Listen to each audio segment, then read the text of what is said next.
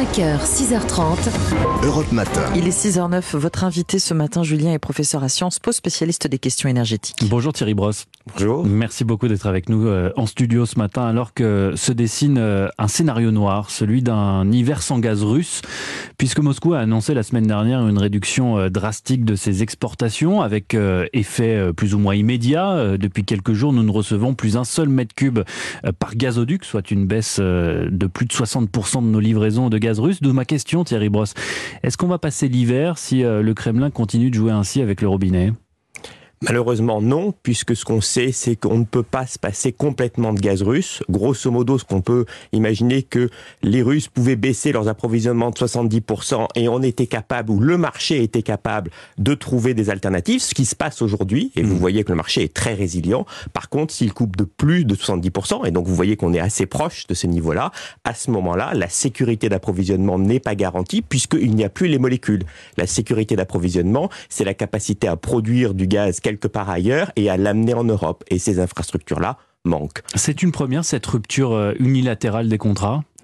Alors, oui pour la France. Par contre, l'utilisation de l'arme gazière, non, puisqu'en fait, les Russes l'utilisent grosso modo depuis l'année dernière. L'année dernière, ils avaient déjà décidé de ne plus nous vendre du gaz supplémentaire. Ils avaient aussi décidé de ne pas remplir les stocks euh, allemands. Et puis, vous avez vu, euh, en mars, ils ont décidé de couper la Pologne, la Bulgarie. Donc, nous sommes face à des dictats du Kremlin et nous devons essayer de réagir le mieux possible. Pour le moment, le marché a fait le job, si je dire. Cet énième diktat, euh, pour reprendre le terme que vous utilisez, euh, c'est la réponse de Moscou à la promesse faite euh, la semaine dernière à Kiev par Emmanuel Macron, Mario Draghi et Olaf Scholz de reconnaître à l'Ukraine son statut de candidat à l'Union européenne. C'est un coup de pression?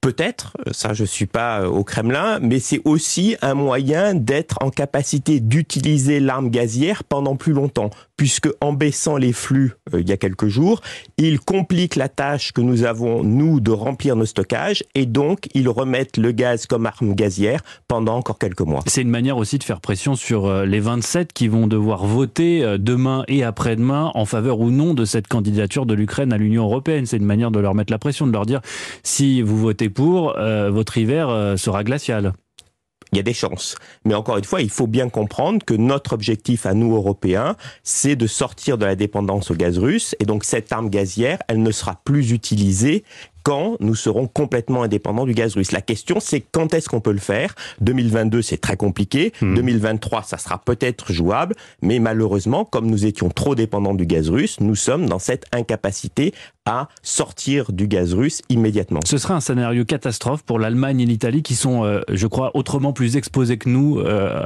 au gaz russe?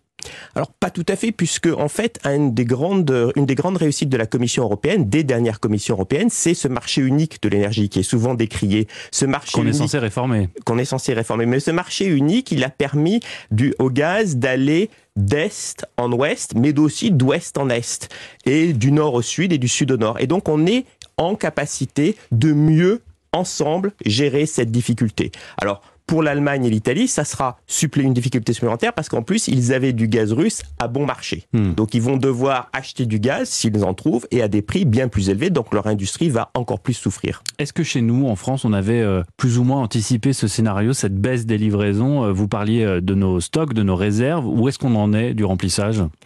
Alors, la politique énergétique française, elle était fondée sur la diversification des approvisionnements. Alors, la diversification des approvisionnements, c'est un concept churchillien. C'est Churchill qui l'avait mis en place. Et donc, on était en capacité d'avoir des approvisionnements différents et face à cette coupure, vous voyez, nous ne sommes pas trop affectés. Hmm. Et nous avions aussi plus de stockage que d'autres pays. Alors nos stockages aujourd'hui en Europe sont pleins à 55%, en France un peu plus. Alors est-ce que c'est bien ou mal? Si on compare à l'année dernière, je vous ai dit, les Russes avaient utilisé l'arme gazière. Malheureusement, l'année dernière, nos stocks étaient pleins qu'à 45% et l'hiver a été compliqué. 2020, hmm. année Covid, les stocks étaient pleins à 78%. Donc oui, on est en bonne, en bonne voie de remplir nos stockages. Malheureusement, ce que je vous ai évoqué, les Russes nous compliquent la tâche. Oui, mais nos sources d'approvisionnement à l'heure actuelle, en dehors des Russes, c'est le GNL, c'est le fameux gaz naturel liquéfié qui euh, nous provient principalement des États-Unis, c'est ça? Alors pas tout à fait. Il y a du gaz euh, d'Algérie, euh, il y a du gaz de Norvège, il y avait du gaz des Pays-Bas, mais les Pays-Bas ont décidé d'arrêter leur production, et il y a du gaz naturel liquéfié qui lui vient d'à peu près partout. Il vient du Qatar, il vient des États-Unis. Et, même d'Israël, je crois. Hein. Alors pas encore. Euh, il vient d'Israël via l'Égypte, mais encore une hmm. fois, le gaz naturel liquéfié, c'est une matière première que l'on appelle fongible, c'est-à-dire qu'une fois que vous avez votre gaz sur un bateau, on ne peut pas utiliser d'armes gazières contre le gaz naturel liquéfié.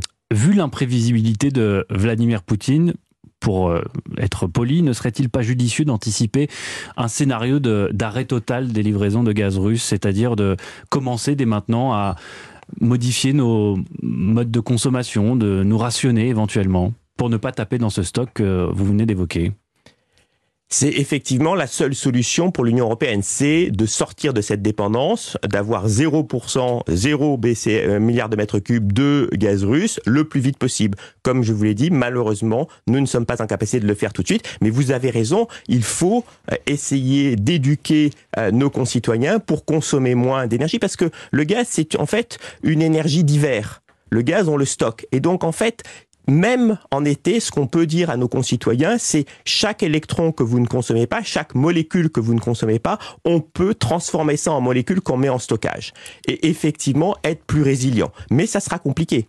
Quel geste du quotidien euh, peut-on faire pour euh, éventuellement euh, limiter cette consommation? Alors, vous pouvez... Là, à l'heure actuelle, en été. Vous pouvez baisser la climatisation si vous avez une climatisation. Vous pouvez euh, préparer aussi des investissements pour être en capacité euh, de mieux gérer votre chauffage l'hiver prochain et donc être capable d'avoir un, chauffage connecté et de vous dire bah, quand je ne suis pas à la maison, je ne vais pas chauffer. Euh, et puis il y a d'autres éléments qu'on peut imaginer. L'Agence internationale de l'énergie a mis quelques points. Alors il y a un point qui est pas du tout populaire, c'est celui de baisser la vitesse sur les autoroutes. Alors évidemment ça, ça n'impacte pas le gaz, mais ça ça impacte les énergies et ça impacte le hmm. pétrole. Oui, parce que tout est lié d'une certaine manière. Tout est lié. Et puis, si vous avez une voiture électrique, ça fait moins de demandes électriques. Mais vous voyez, baisser euh, la vitesse sur les autoroutes, c'est pas très euh, porteur juste avant ou juste après une élection. D'ailleurs, c'est pas le message, euh, la réduction de notre consommation d'énergie, c'est pas du tout le message qui est porté à l'heure actuelle par le gouvernement. On est sur le bouclier tarifaire, sur le transfert de, de du coût, mais pas sur la réduction de, de, notre consommation. vu que tout est lié, euh, j'en viens euh, à nos réacteurs nucléaires. Plus de la moitié de notre parc à l'heure actuelle est, à l'arrêt pour euh, de la maintenance ou des problèmes de vieillissement, de corrosion. Est-ce qu'il faut que DF en relance une partie d'ici l'hiver en prévision là aussi des tensions qu'il va y avoir sur les marchés de l'énergie? Alors pour les réacteurs nucléaires, c'est une question de sécurité. Donc ça, ça dépend de l'agence qui s'occupe de ça et à l'agence de décider. Par contre, je crois ce qu'il faut comprendre, et ça, on avait un peu oublié ça, c'est que dans l'énergie, il faut avoir, si je peux me permettre, du gras. C'est-à-dire qu'on ne peut pas dimensionner des investissements juste pour la pointe. Il faut les dimensionner pour une pointe et pour des éléments qui peuvent se produire. On a vu euh, des réacteurs qui sont à l'arrêt. On voit aussi du côté euh, américain une unité de gaz naturel liquéfié qui est aussi à l'arrêt. Hmm. Donc il faut intégrer ça dans ce système. Et on, a vu que cet hiver, on a importé euh, à plusieurs reprises du courant venant d'Allemagne, venant d'Italie, etc. Or, si le gaz venait à être coupé, peut-être que nos voisins seraient plus en mesure de nous aider le cas échéant. Alors, nos voisins ont malheureusement décidé de relancer les centrales à charbon.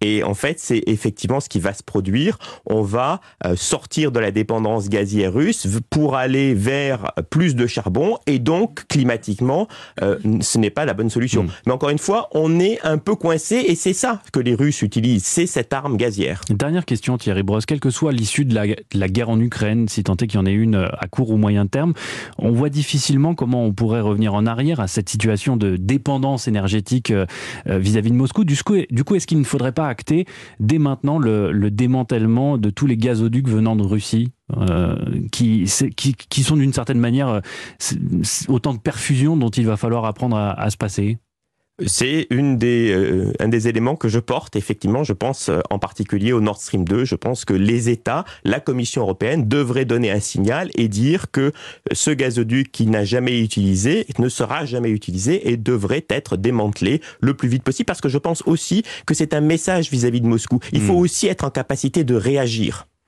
Merci infiniment Thierry Brosse, professeur euh, à Sciences Po, d'avoir répondu à nos questions ce matin. Excellente journée à vous.